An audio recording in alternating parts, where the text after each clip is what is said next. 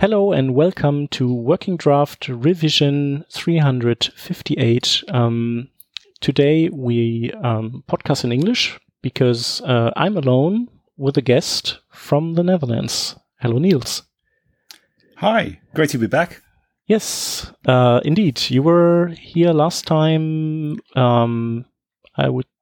It's already two years ago, maybe. It's, I think it's two years ago. Yeah, that's pretty long time. Uh, I would have guessed um, not that long, but it's revision 273. And um, back then we talked about Open Device Labs. Um, yeah, just a, just a, as a very quick reintroduction uh, after all that time. Um, will you would you like to quickly say who you are and what you're doing? Um, my name is Niels Leenheer, and I uh, well I create software for hair salons, which is, well, it sounds pretty boring, uh, but we create web apps. And um, what I'm probably most known for is uh, HTML5 test, which is a website for testing uh, if your browser supports specific web standards.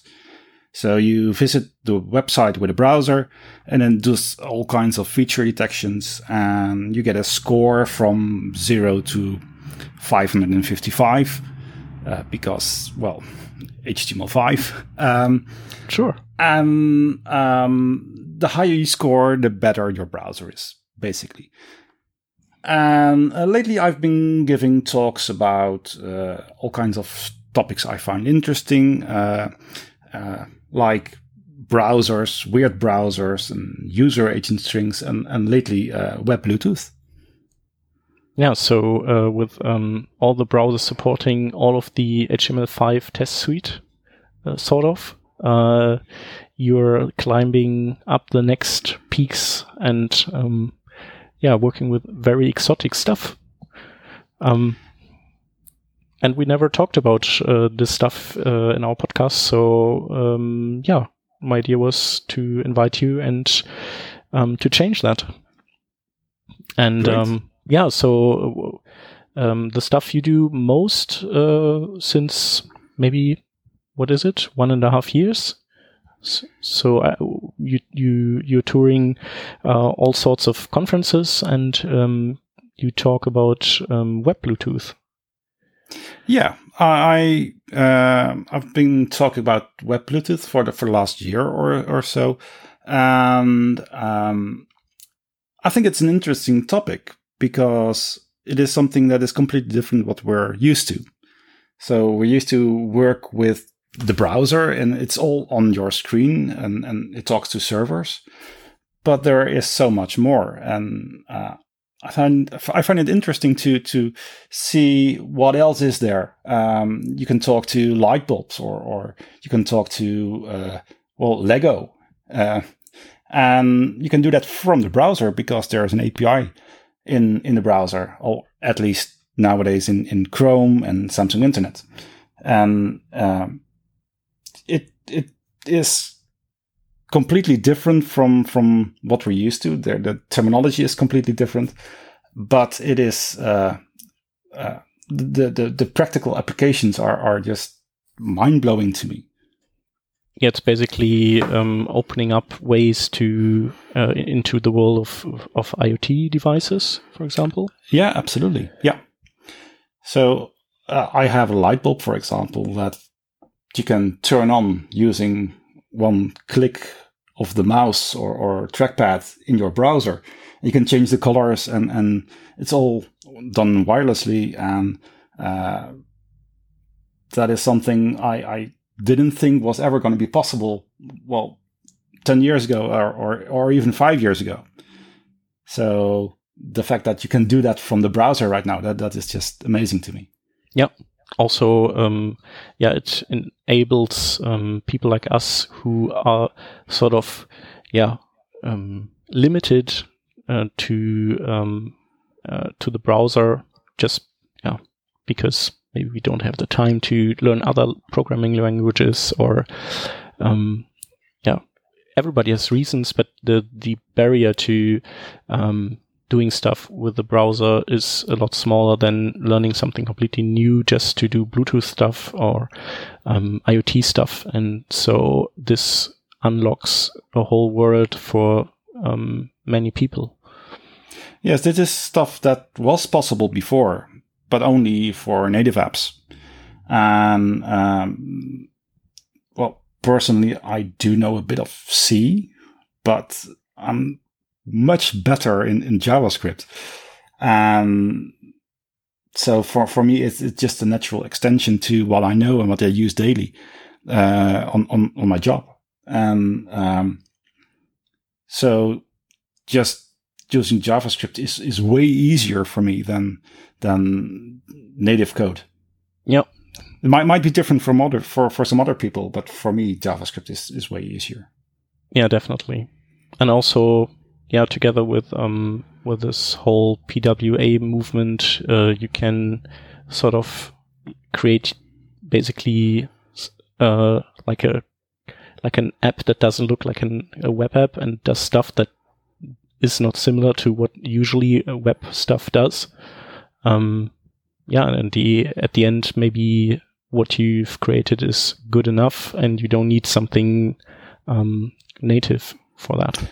Yeah, it, it's a, it's a natural extension to PWAs because well, PWAs are great. They they can can do uh, mostly well, they can do things just as good as native apps. On some things, some some things they can't do. Um, so they're, they're great for talking to to devices, uh, t- talking to servers on the, on the internet. So uh, you can create uh, Twitter uh, using progressive web apps. You can create uh, Instagram.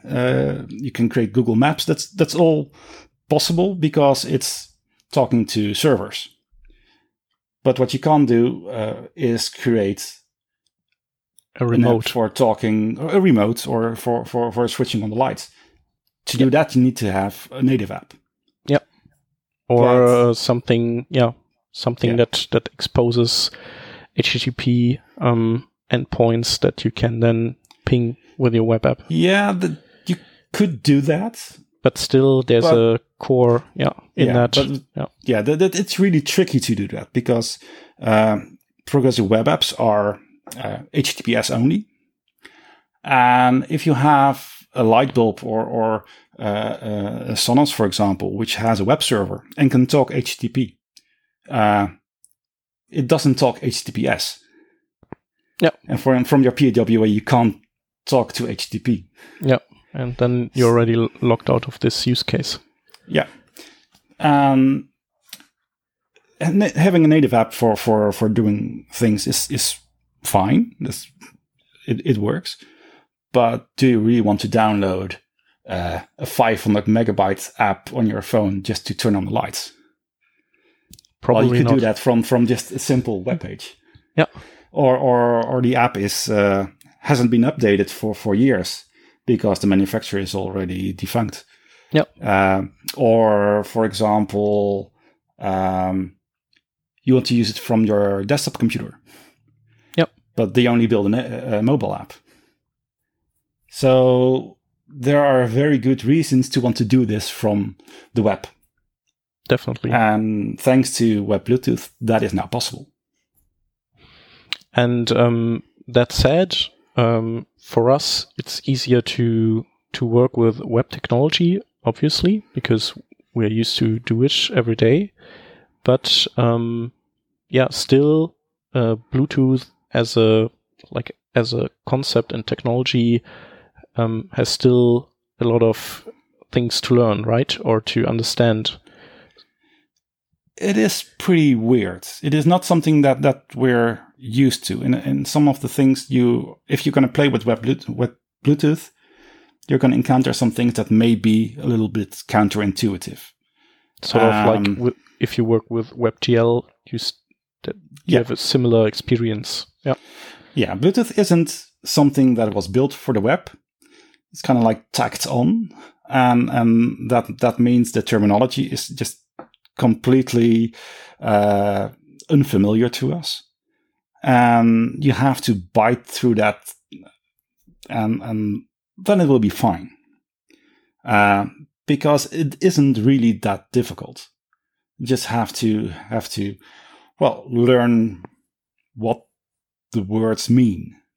Uh, for for example, if you have uh, a Bluetooth device, uh, can be one or two things. It can be a central device or it can be a peripheral.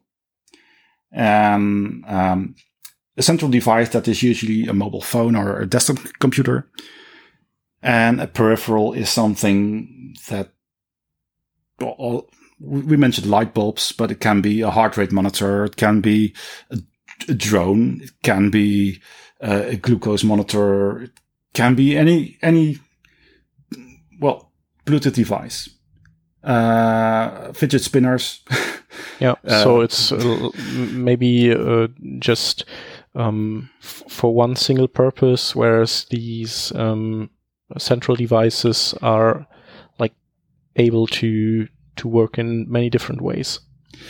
Yeah, and usually a central device can talk to a peripheral, but the peripheral can't talk to a central device.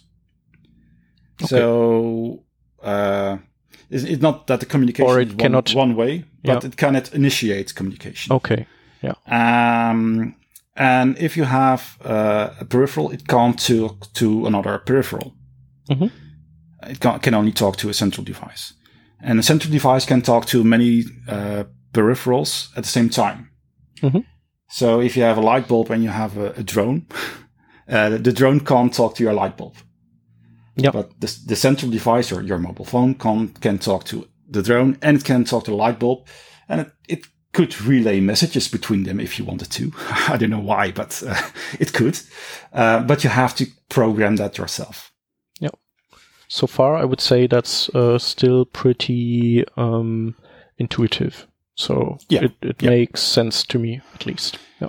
Yeah. Um, well, Bluetooth is, um, uh, it, it's not it works on a different level than than what we just talked about. It works on a level of a specific profile, which is uh, if you consider the, the, the the central device and the peripherals, if you consider that kind of like TCP/IP, uh, the, the, the network layer, uh, Web Bluetooth works on a higher level, like HTTP on top of TCP/IP, and um, it works on the level of the generic attribute profile. And it has a very obvious abbreviation. It's, it's uh, well, not GAP, what you would expect. Uh, it is GATT. And that is something that, that comes back in, in, in uh, the Web Bluetooth API. Um, and apart from that, you can completely forget that. Uh, uh, just remember, uh, we're talking about GATT. Okay. Um, and if we're talking about GATT, we're no longer talking about central devices and peripherals. So you can forget about that too. Okay. We can. We're I talking just cut about out this part of the podcast then. Yeah, yeah. Uh-huh. so we're we're talking about clients and servers. Okay. Uh, so your mobile phone is the client, uh, and your light bulb is the server.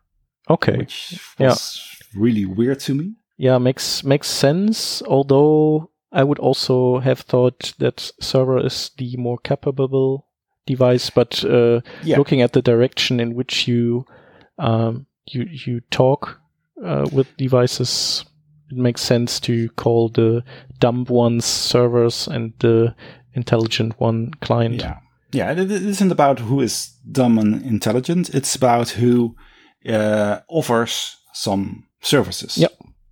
And a light bulb offers a service uh, like light. Um, so the the mobile phone or your desktop computer is the client, the browser is the client, and it talks to the server to your light bulb. And if you have um, a light bulb, it has multiple services. I mentioned light, but it also has, uh, well, Bluetooth has a number of uh, standardized standardized services they offer, like uh, device information. So if, if you wanted to have uh, uh, information about the, the firmware version that your light bulb is running, uh, you can talk to uh, the the device information service. Okay. Uh, if you want to change the color of the light, you can talk to the light service, which isn't standardized. It's completely different for every single light bulb I've encountered. Well, from the same manufacturer. If you ha- if you are lucky, it's the same service. The same. It works in the same way, but even uh, between models, it can differ. Um, if you, for example, have a heart rate monitor, it, it usually has a battery service, like tells you how far uh, the battery is is used. It has device information uh, service again, and it has a heart rate service, which offers information about the current heart rate of the user. Mhm. And So these all these services, um, does it mean that um, you will also have to connect to different servers, or is it still one server, but you can ask the server um, different things? Yeah, you can connect. Can, sorry, you can connect to um, the server, the, the light bulb or the heart rate monitor, Mhm. and you can query the server for different services. Okay. And uh, each service then contains a number of characteristics. And a characteristic is something like uh, the, if you have a battery service, the characteristic is the battery level. Yep. And if you have a device information service, the uh, name of the device is a characteristic. Is this at least standardized, or is al- al- this already uh, something that gets that that returns different um, structures, or dif- differently structured stuff for each uh, hardware? the way it is structured is standardized. Mhm.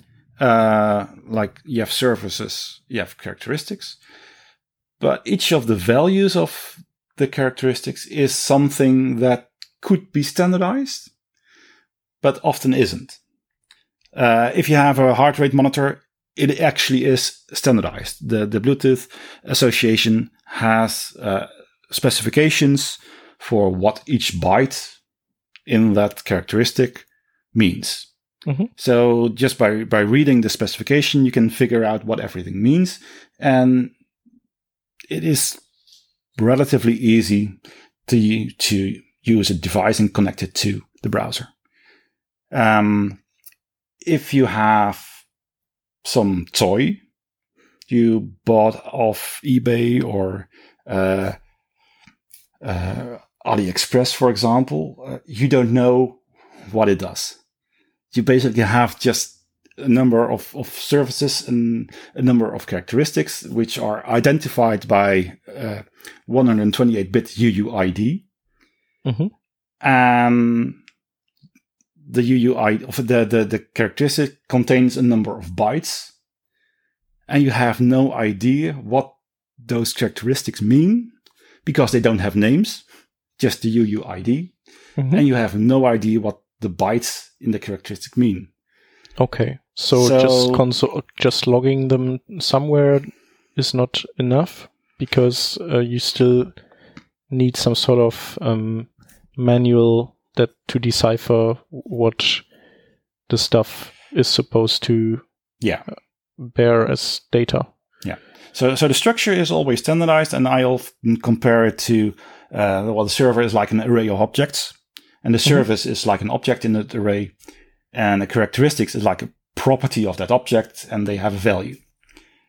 And so that is pretty comparable to uh, what we're used to, except for usually we use names and they use UUIDs.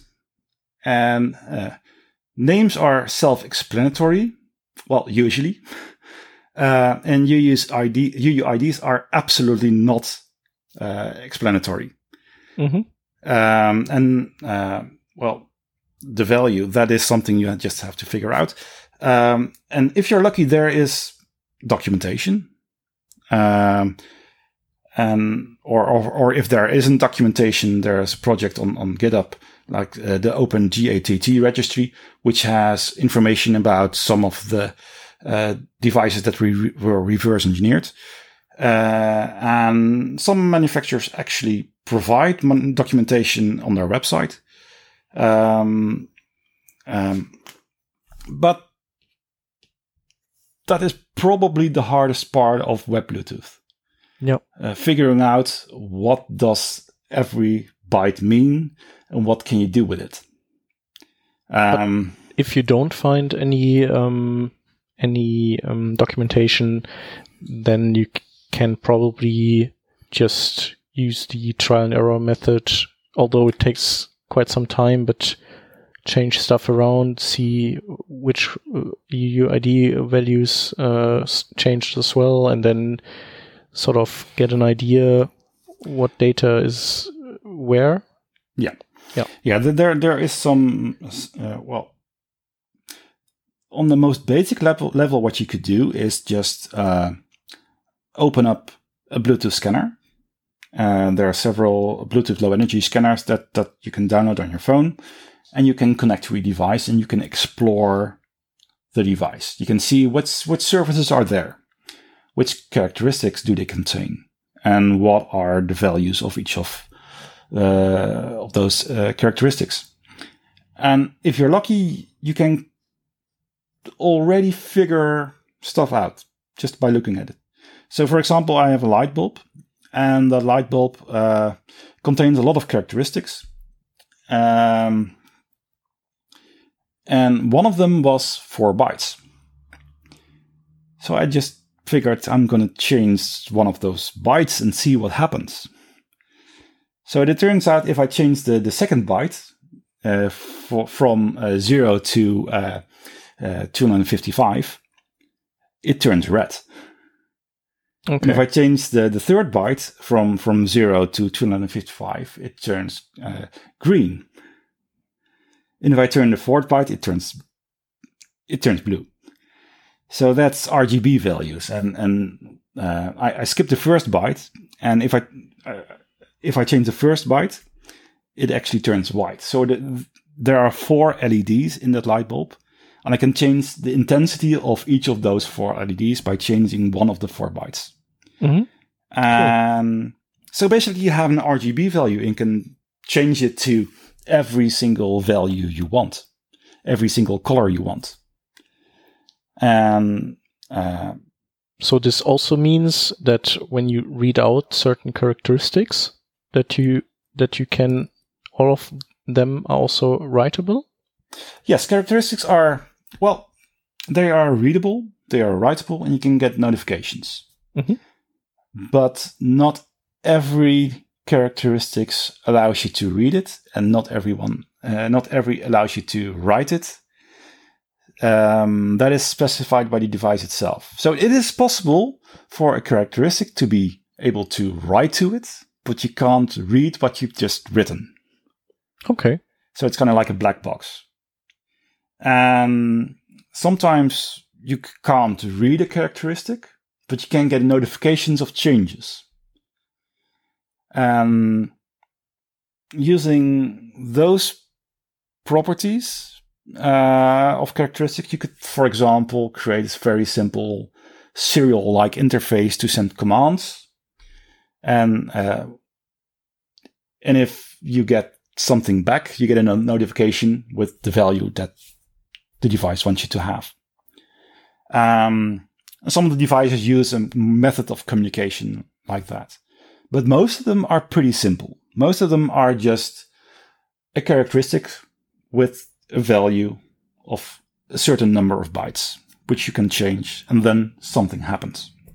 Um, just as a like um, uh, as an to get an idea, how many characteristics does an, a light bulb have, all in all? Uh, some of them just have one. Oh, that's uh, nice that that that's uh, very convenient. Uh, some of them have a dozen. Uh, for example, one for firmware updates, one for uh, setting a particular uh, scene or or um, particular animations, and I don't know why you would want that, but um, the most important one, the color, that is often pretty simple. And mm-hmm. in, in, in, one case, it was just four bytes. In some other cases, it's a little bit more complicated, but it all comes down to just an RGB value. Yep. Um,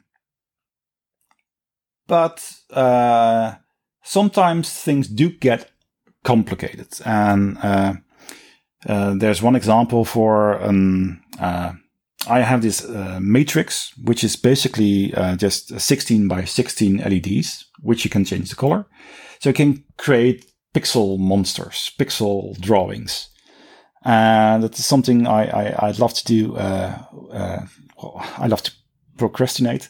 Um, and just draw little monsters on, on, on the matrix. Uh, and well, the matrix I had also supported uh, Bluetooth Low Energy. So uh, I wanted to write an app for that. Um, and it turned out it wasn't as simple as I hoped it would be because it, it can be pretty simple. You just have an RGB value and you have an index which of the LEDs you want to change. That that is you, you don't want to change all the LEDs at, at once, but you can just say I want to change the fifth LED and then change it to a particular color. So you have uh, just four bytes you need to send, an index and an RGB value. But it turns out that was a little bit more difficult because um, there was some magic bytes that needed to be exactly like well uh, you can't change any, any of the bytes, uh, bytes. It just has to be that way. Um, there is a checksum in there and a random number in there. And, and because no two messages, uh, sequential messages can be the same. Okay. And then there's a CRC calculated. And it turns out just to change one of those values, you have to write maybe 100 lines of code. It's just insane. But uh, not all devices are, well, created in a sensible way. Um, yep. So to figure that out, you just can't look at a characteristic and, and randomly change a byte and see what happens. Yeah. Then so, then you need to either have luck and, and find it in that um, GATT uh, um, open data repository or you need a manual, right? Yeah. So or what, what helped you? Just hack it. Okay. So what you could do is um, on an Android phone, you can enable deep, you can enable uh, developer mode, and you can actually keep a log of all Bluetooth network packets. Okay, so um, sort of a Wireshark uh, yeah. equivalent yeah. So you just open the app of the manufacturer and you connect to the device and you change a pixel and you change another pixel and you change another pixel and see what happens. And then you connect your phone to the computer. You download the log using ADB, open up Wireshark, and you can see all the packets that are being sent and you can see which characteristics characteristics are being changed with what values. Yeah. So that isn't really well developer friendly. Um, but unfortunately, that is the way it is. Yeah. Um, yeah. Well, I think uh, it's uh, everybody, every one of us was already in a situation where we needed to reverse engineer something and yeah, cho- chose a similar approach, just not with Bluetooth, but with something else. Yeah. Mm-hmm. Okay. So it, it is um, it is not difficult. It's just a lot of work. One more question. Yeah. So, um, uh, is it possible to just connect with any Bluetooth device that is in in reach, or is um, is there any other security measure in place?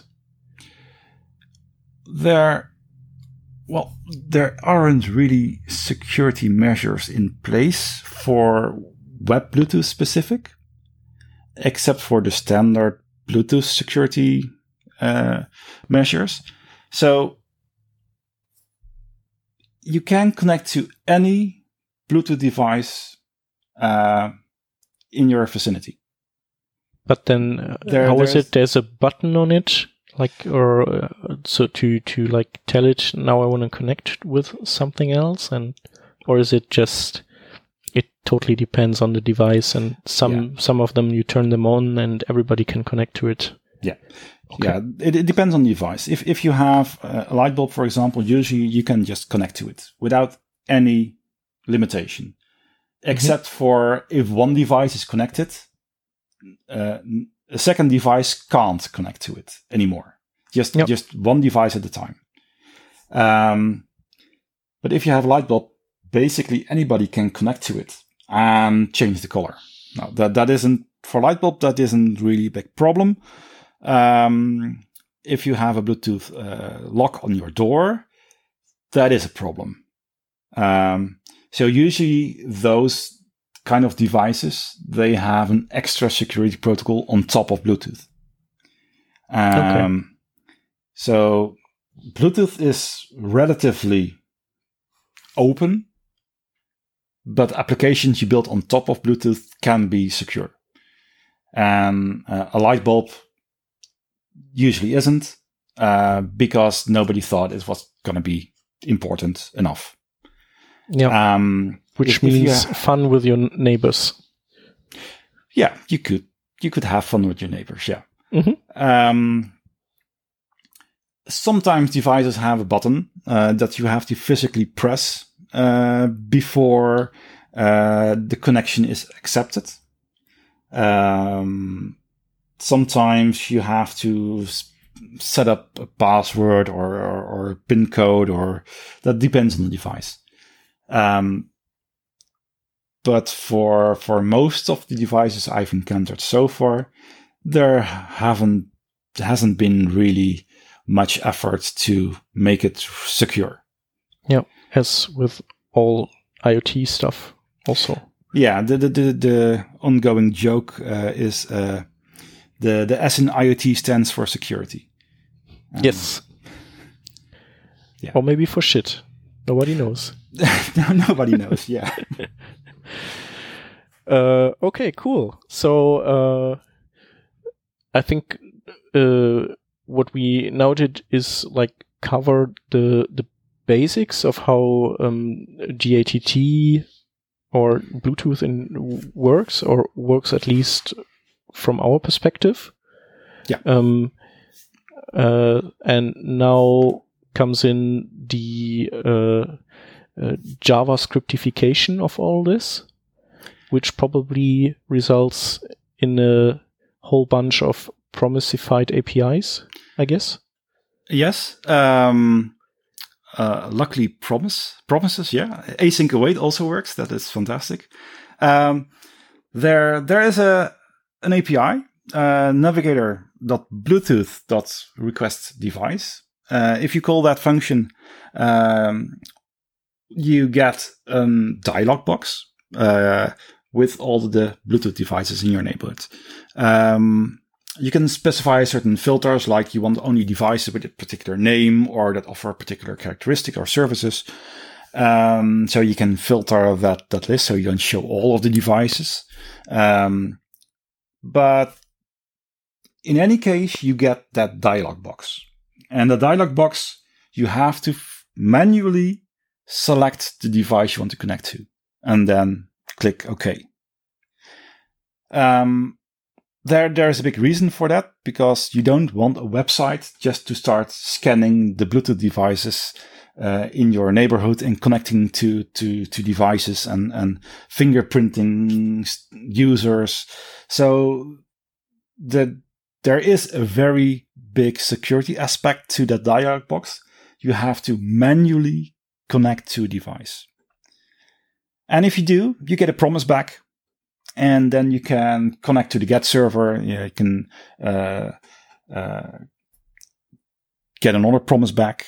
You can get the primary service, and then you get another promise back and you can get a characteristic. So it is a little bit more verbose than just walking through an array of objects. But yep. uh, step by step, you can get that characteristic. hmm And if you have that characteristic, you can then uh, call write value on it and uh, write some bytes to the characteristics. Um, and if you want to read a value, you can just call the read value function on the characteristic, and then you get a promise back with the value. And if you want to have notifications, which is also possible, you can call add event listener with characteristic value changed uh, on the characteristic. And then you get a callback every time the value changes. And the callback uh, contains an event object which contains the value that has been changed. Okay. One totally dumb use case would be to listen to the light bulb changing light colors and then just to read out the the um, value that's coming back and to paint your screen in that same color. Uh, that would be a use case, but unfortunately, uh, it depends on the device whether or not it uh, supports writing or reading or events. Okay. Uh, and in case of light bulbs, they usually don't support events. Okay. But if you have a heart rate monitor, for example, you do want to know when the value changes. Um, Because that- the the battery would like uh, deplete or Uh, batteries too, yeah. Um, so usually, um, the way you can get uh, data depends on the device, depends on whether or not the manufacturer thought it was an appropriate use case. do you also get uh, um, do did you all or did you also have um, devices that didn't support stuff and then they got a new firmware and suddenly they did? Or does that Um, not happen often? Well, what I've had happen is that uh, I've had a device that I uh, reverse engineered myself, and then it got a firmware update and it didn't work anymore. uh, because all the characteristic values of the characteristic uh, UUIDs changed and uh, the, the the data format uh, that the value of the characteristic also changed and uh, okay so that would be also a use case uh, for reading out the firmware uh, version and then to switch either to one uh, code path or to another to be able to read out both versions of the same hardware. Yes.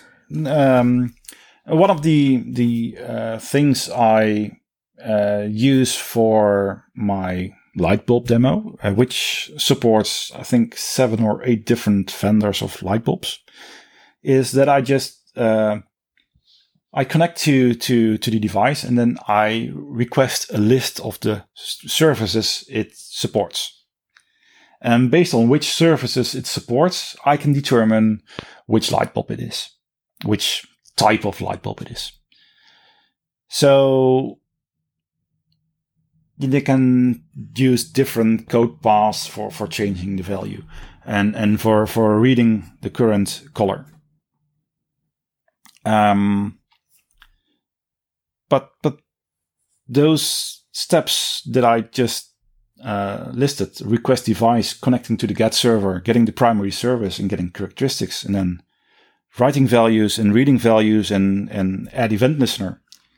Those are well, probably 90% of the web Bluetooth API. Mhm. And uh, pretty much all of the demos I, I created only use those functions. Okay. So it is complicated, but the API is pretty small and pretty limited. yeah. Yeah, it's it's it's a bit of like uh, also um, a bit of grunt work to like a lot of probably writing, um, but not super complex stuff. Yeah. Yeah. Is there also some sort of um, middleware or framework or stuff that um, abstracts um, Bluetooth or web Bluetooth yet? or would it Um, no. even make sense to have such a thing? Is is this something that is even possible to do? Well, what you uh, see right now is that more and more people are getting interested in this and they start reverse engineering devices and then creating a library specific for that device. So you can just, well, download a specific library. For example, I, I have a, a, Lego car, which uh, uh, it's just an off the shelf Lego car. Um, I, I, forgot the official name, but it, it's. Uh, but probably a Lego Technic. Yeah, it's a Le- Lego Technic, uh, power functions, uh, uh, tracked racer. That was it, the tracked racer. Okay. Uh, and it usually has a, a, a, an infrared receiver. And I exchanged that for an aftermarket Bluetooth receiver, which you can buy not from Lego, but from another company. It's called an S-Brick. Um, and I replaced the infrared receiver with the, the Bluetooth receiver, connected all the motors again, and downloaded sbrick.js, which somebody created. And I can basically connect to my Lego car and start turning motors on and off. And so it's it's really simple in that case to to to control uh, the device because it's it's just uh, one function to connect to the device and uh, one function to turn a motor on yeah. and turn it off and and it's it, the API is really simple and because somebody somebody abstracted that away from you and it's yeah. also a very popular I guess it's probably the go-to solution for people wanting to tinker with Lego. So uh, yeah, well, well in, fact, Lego also uh, just released a, a new version of their power functions uh, motors and receivers, which now also support Bluetooth. Uh, mm-hmm. So I've I've also been been playing with that, but um, so yeah, you can now basically buy an off the shelf Lego set and uh, go to a website and press connect and then drive the car. Nice. That's so really nice. That, that makes probably for really sort of a, like a or uh, sooner or later for some sort of code pen for uh, Lego devices. Yeah. Yeah, cool. Um, so uh, if people listening to our episode want to start tinkering with web Bluetooth, what would be your suggestion to start with? I guess a light bulb would be the first, the go-to thing. Yeah, a light bulb that is pretty cheap. You can buy uh, a Bluetooth light bulb nowadays for maybe 10 euros or 15 euros. And they are pretty simple. And if it hasn't been uh, reverse engineered yet, uh, it usually is pretty simple to reverse engineer yourself. Um, so a light bulb would be uh, an appropriate start. Uh, a more fun start would be a Lego car or maybe even a drone. Um, so you can buy a, a, Parrot mini drone, for example. Um, um, there are already multiple uh, projects on, on GitHub for controlling uh, web Bluetooth uh, uh, mini drone. And um, that is probably the most fun experiment I had with web Bluetooth yet. Uh, okay, mm-hmm. I, I, killed some plants with it, and, and my wife wasn't happy about that. But uh, well, that's that's not uh, Bluetooth fault. It's just what happens with drones. Yeah, that, it's my fault. Yeah. Mm-hmm. And uh, on the uh, on the client side, so uh, speaking uh, in the jargon of uh, web Bluetooth, um, so what do you use? You use a, a MacBook, and there the there's an integrated Bluetooth um, in there, uh, or do you have a desktop computer with a with an USB Bluetooth? So so um, nowadays, most computers have built-in Bluetooth support uh, built-in Bluetooth Low Energy support. Uh, modern MacBooks have Bluetooth Low Energy support. Modern uh, desktops, uh, Mac desktop have, have it. Uh, modern uh, Windows computers have it. I think it's supported from Windows 8 uh, and higher.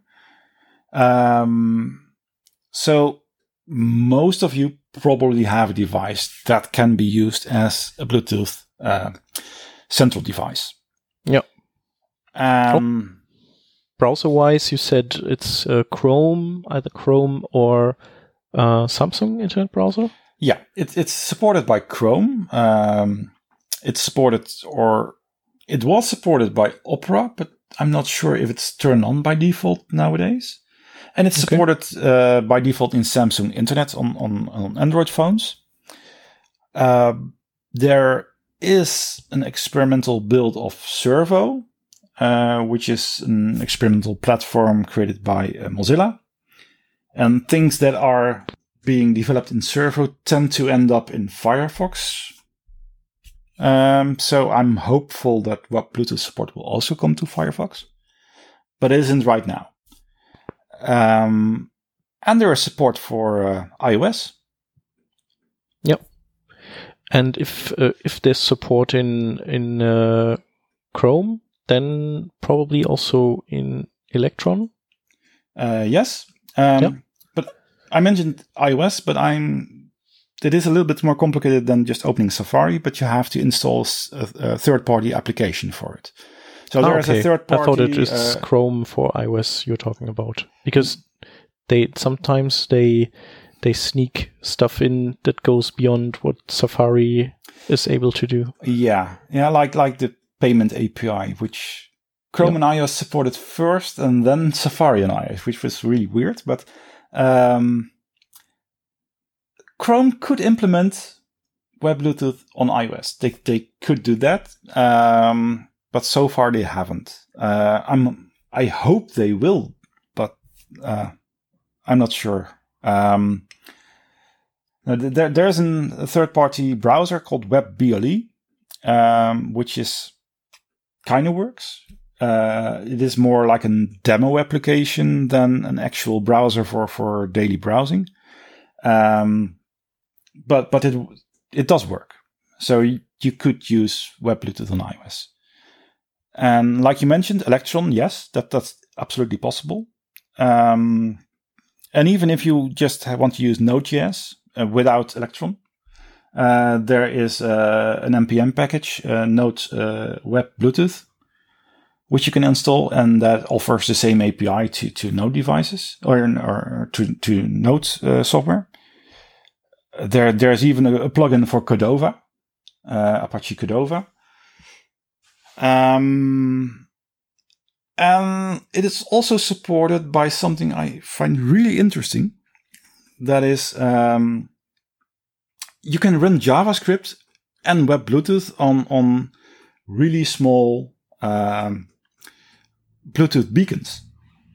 For example, there there is a, a device called the Puck.js, which is uh, well, it is just well not much larger than a two euro coin, but a little bit thicker, and it runs JavaScript Okay. and that is amazing to me because uh, so small and and it, it's still pretty powerful. And the thing is, you can use it to connect to another device. It has some sensors, a, a magnet- magnet- magnetometer. It has a, a, a switch. Uh, so you could click it, for example, to turn the lights on and off. Uh, You could uh, use the magnetometer to to uh, turn it into a virtual like knob to, and you can turn it to to change the color of a light bulb, for example. Oh, nice. So, So uh, sounds like a rather like a must-have. it's it is fun to play with, and because it, it runs JavaScript, uh, you can just program it yourself. You can turn it into whatever you want. Uh, if you want, you can control the drone with it. Uh, I'm not sure that's sensible, but Yeah, maybe could. with with two. So like in one hand you have uh, one for like the maybe the the tilt, and then on the other in the other hand you have another one of these. Oh wait, you cannot connect two of them to a drone probably. right. But that that is yeah. the problem. Yeah. Yeah. And how long does it uh, last on battery? Um, if it's just not doing anything, it will last, I think, a year or something like that. Okay, so quite So, yeah. uh, quite some time. Yeah, it runs on one of those uh, small uh, lithium uh, uh, watch batteries. Okay, yeah, but must be something different than than a Tessel, because like a because that's that's probably already too too big and too Yeah, uh, it- energy consuming. even smaller. Yeah. Yeah. Oh, nice. Really cool. So there's even a version that is even smaller. Mhm. Um, it's, it's just the Bluetooth module. And because the Bluetooth module, well, it also contains a, a CPU. Um, so you can program the Bluetooth module to run JavaScript and uh, then turn it into a peripheral or you can turn it into a central device. Um, so I created my own uh, Bluetooth light bulb with just, I think, 30 lines of code. Um, and just a small Bluetooth module connected to some LEDs. And uh, with just 30 lines of code, I, I created my own uh, light bulb, which I can control using uh, uh, a web page, which is, is just amazing. Nice. Really nice. Cool. Uh, yeah, we will also uh, link to uh, to the Lego stuff, to SBrick, to Puck.js, and maybe also to this um, uh, where you can you can buy this device. I guess. Sure. Cool. So yeah, sounds sounds like uh, yeah um, a, a nice uh, hackathon uh, topic or um, Tinker topic f- um, for everyone. Um, so is there's one more thing you you're looking into that is maybe sort of uh, related to to web Bluetooth? Uh, yeah, there, there is a, a new specification. Uh, it's called Web USB, which is basically the counterpart of Web Bluetooth, but then for USB devices. So you have to physically connect them to your computer and then can talk to them. Um, so you can't do that for, for keyboards or security tokens and stuff like that, but that would be really insecure. Um, but there are other applications. Um, one of the things I've been playing with is uh, a robot arm. Um, it, it's it's a cheap robot arm I, I bought from China for I think thirty euros or something. It's it's based on a uh, an Arduino, and uh, I took their demo code and turned it into a USB device that supports Web USB. So you can open a web page and then control each of the servos of the robot arm and, and, and move the robot arm around and pick stuff up and, and, um, so it's, it's really fun to work with. I haven't found a practical application for it yet, but I've been teaching it to play on toy xylophone, which is, uh, yeah, weird, but Yeah, why play yourself when you can have a robot arm playing? yeah, yeah, that, that's what Yeah. I figured. Um, no, it, it, it is just right now. It's still f- just fun to play with, and um, but there are practical applications for it. And um, uh, the thing I want to use it for is to talk to printers directly, for example. Yeah. So I mentioned in the introduction I create software for hair salons and uh, that includes cash registers. So you uh, usually have one of those receipt printers that that prints out the receipt, and um, to use that from a web application is this really well, almost impossible uh, without installing some native application that that sits in the middle of uh, Yeah. the two. And what I want to do is just web, use Web USB to connect to a receipt printer, and then from a web app, I can just print receipts whenever I want to. Yep. And uh, so Yeah, for our company, that is failure. an ideal solution. Yeah, yeah, sounds good. Yeah, also for measurement devices or I don't know. Yeah, Yeah. are plenty of uh, use cases uh, of serious use cases.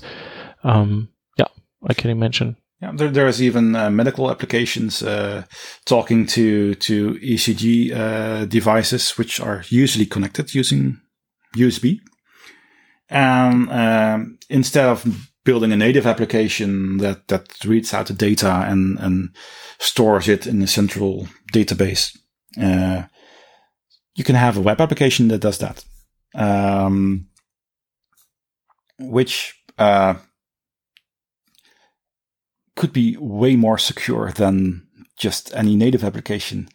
Um, Yeah, if you want, like, if you have an USB stick and you want to maybe format it in a certain way and and put an image on it, uh, or if you want to flash firmware, these are all use cases that you could now realize with uh, Web USB uh, right from the web page without uh, needing to um, call some function of your OS or um, maybe some some flashing software.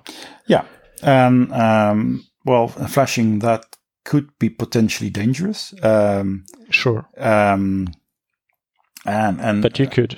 but you could. Um, reading data off uh, a, a USB stick, for example, that is something that the browser doesn't allow. Um, Okay. Because that would allow a web page to Yeah, sure. To read your just files. sniff around. Yeah. So so that is explicitly blocked. You can't do that. Um, but uh, I think there there are plenty of applications for for web USB, and I, I hope other browsers will support it also. Um, so far, uh, it is supported in Chrome, uh, and I think from the latest release, it's actually enabled by default. So um, So before it was one of these. Uh, was it one of these Origin tri- trials, uh, which they introduced a few months back, like where you could uh, register your site to, uh, like, sort of test drive a new feature, and then you, um, they would um, give you like six weeks of trial, and then you could um, use a new technology, and then they could collect feedback and maybe enable it for everyone or sh- um, take it back and rework it. Yeah, it, it used to be an origin tri- trial indeed, um, but uh, after the trial ended, they didn't just enable it by default for everyone, but they put it behind a flag. Yep. So for the last couple of months, uh, or or maybe even a year, it was just behind a flag that you had to enable manually. Okay. And um, nowadays, it's just enabled by default, which Mhm. uh, scares some people. Uh, I've I've heard uh, from uh, other browsers that they think this technology may be uh, well too too dangerous. Um, I I can understand that, um, but I also think it isn't that dangerous because you still have to manually connect to a device. Yeah. Just, just like if if you want to use uh, the the webcam, uh, uh, but get user media, Yeah. you have to manually approve that. It's not something that a web page can enable by itself. Um, and yes, it's true. If you connect to a device, and if the device isn't um, well built in a secure way, yes, you could potentially exploit it. But then again, every single app you download on your phone can do the same thing. Yeah. Without even asking for permission. Yeah. True. So um, we do install apps uh, without hesitation, uh, and if you make sure that you do have to ask for permission from a web page. I don't think uh, it's going to be a really big problem. Yeah, yeah. People uh, in the web uh, tend to to rather say no and click these requests away, I guess, than uh, saying yes all the time. Yes, I I, I think um, a lot of the the potential problems that WebUSB can uh, enable is all social engineering. Um, yep. And well, if people fall for that, then well, they have a problem anyway. Whatever the the, the attack vector is. Yeah. And um, yeah. But of course, we need to make sure uh, it is as secure as possible as we can get. So during uh, last year, there there was a uh, an attack found for the YubiKey, uh, which is a two-factor authentication USB uh, key. And it was possible to talk to that device from WebUSB and then get a key from the device. I'm, I'm not sure how they exactly worked, but that basically meant that the web page could read keys from the device without going through a different API, uh, which prevented that. Um, yep. So that was really bad. And what. But that's also not really a problem of WebUSB, but rather a problem of this stick uh, also not being uh, designed in a secure way, right? Yes. So basically, it, it, just uh, exposes more quickly the, the, shittiness of many devices we, we have. Yeah. But devices are going to be shitty. Yeah. That is just a fact.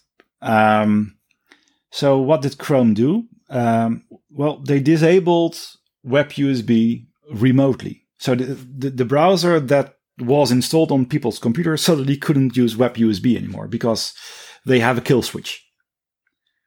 So if there is an exploit uh, that is really bad, they can just turn off this functionality.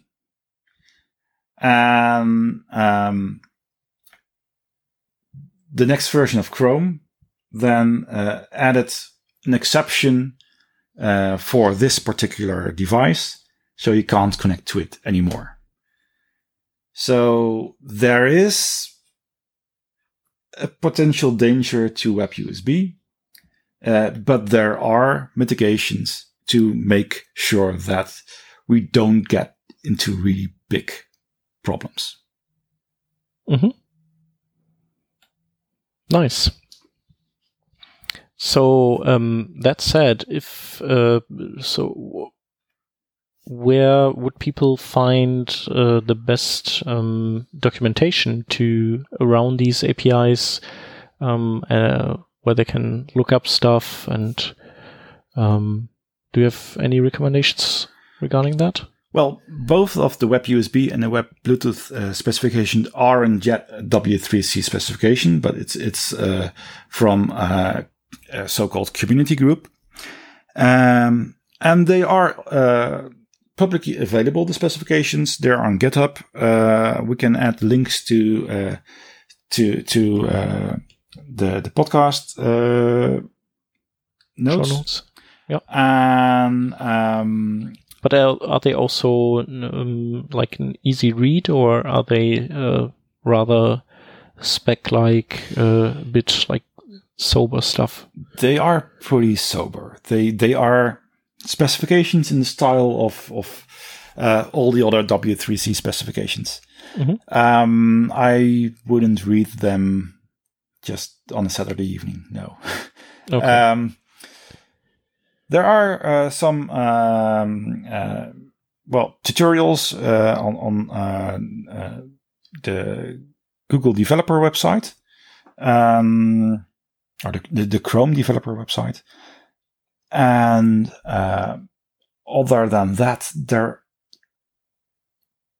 except for, for, for a few articles on, on Medium or, or some weblogs, there isn't much documentation uh, about this uh, yet.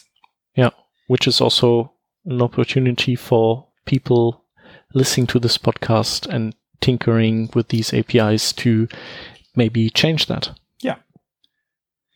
It's, it's, it is an extremely fun uh, part of the web platform to play with, and it is still changing, and and uh, uh, new possibilities are created uh, constantly, and uh, so for for me, this is really well, it's not the future of the web, but it's really a part of the future of the web, and um, the possibilities this enabled is, is just mind blowing to me.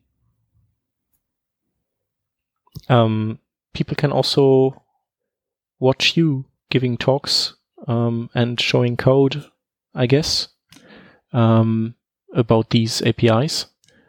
Uh, yeah. So, do you have something, some some upcoming talks somewhere?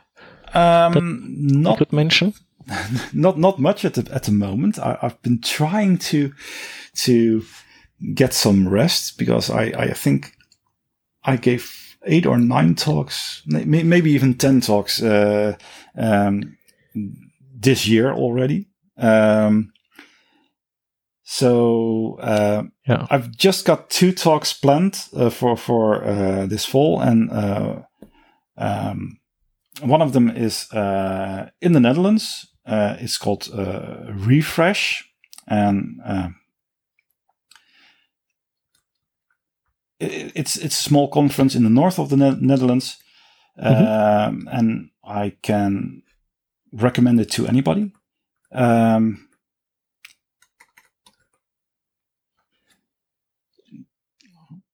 Otherwise, maybe people just uh, follow you on Twitter, which is uh, your handle is HTML5 test that, um, and then correct. just keep an eye open for um, yeah for appearances. Yeah, and uh, there are some uh, videos of of my talk online, um, which uh, well are, are, an introduction to Web Bluetooth and and uh, will deal with lots of the same topics we discussed today uh, on the podcast.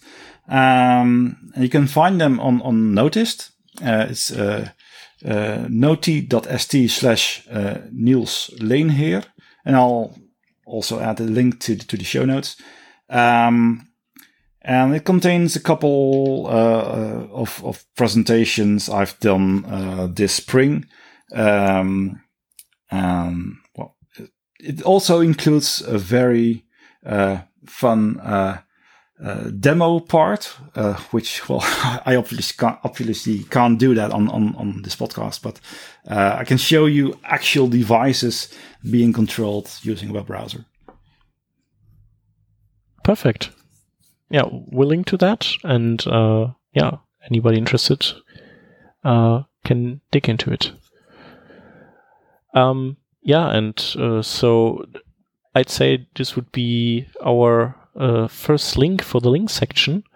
Um, but speaking of, um, yeah, of speaking of speaking, um, there's uh, also uh, two conferences we'd like to to mention also happening in Amsterdam, uh, or maybe three conferences, because uh, our first uh, uh, the first name appearing in our links is um, the Frontiers Conference, and uh, it happens that um, this autumn's conference is also curated by you.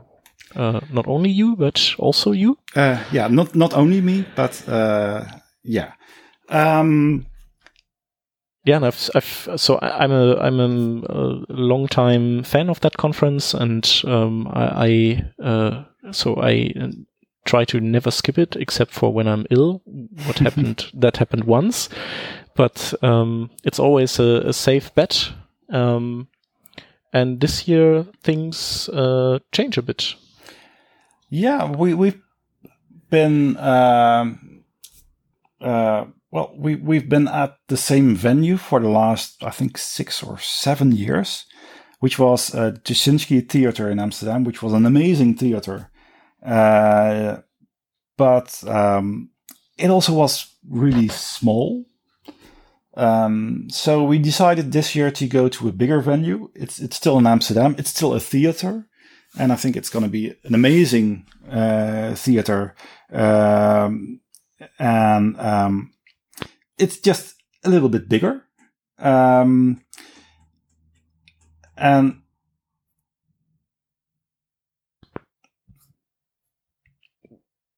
Yeah, it's it's just different, right? It's uh Niels still there? oh Can't yeah. I'm back. I'm Ah, okay, cool. Um, I was saying, um, it's it's it's a little bit bigger. It's in the DeLaMar Theater in in uh, in in the heart of Amsterdam, uh, near near the Leidseplein, and it's it's it's an amazing uh, venue as well. Uh, so it, it's going to be different than the last couple of years, but it's it's still it's still frontiers. Yes, and also um, the um, so there will be uh, a lot of side events, and they will not be scattered that much throughout the city, but they will be closer together than ever before. So you can just like go from one venue to the next uh, in a few minutes and uh, not get lost in the city. Although you should get lost in the city because it's a really nice city. Yeah. But not maybe not that day. Yeah, And I also um, so I've also noticed that there are many names this year I have not uh, or I don't know yet. So I'm really uh, looking forward seeing what you um, yeah what you found and arranged for us. Yeah, it, it was a really difficult year because uh, well, a lot of the current program members uh, are new. So we have a lot of new ideas and new ideas about speakers. And we try to find as diverse as possible. Uh, so it's not just on a single topic. It's not just JavaScript or it's not just CSS. It's, it's, uh, front end development in the broadest sense of the word from, from, um, from design to, to, well, e- even to Node.js, uh, which is very broad. So we've got, uh, some, some really good designers, uh, Chris Gannon and, uh, Chiara and, uh, Espen Brunborg, who already spoke at, uh, Frontiers before.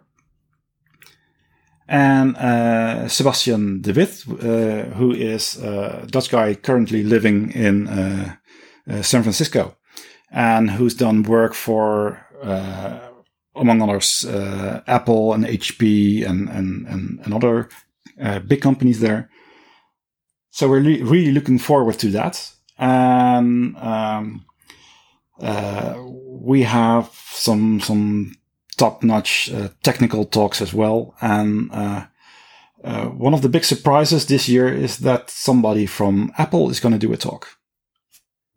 which is a, a first timer, uh, at least to to to my remembering. So uh, having someone from Apple on, on stage, uh, I've never heard that at any conference.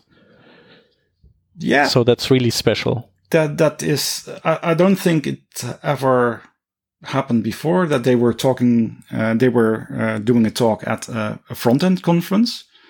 So uh, yeah, I think it's a first, and and I'm really excited by it. Uh, especially also because the topic is is is really uh, current.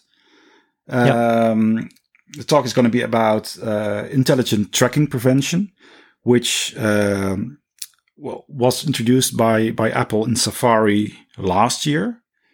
Um, but they uh, improved it, and it does have some implications for for front end developers on how third party cookies work and, and third party requests.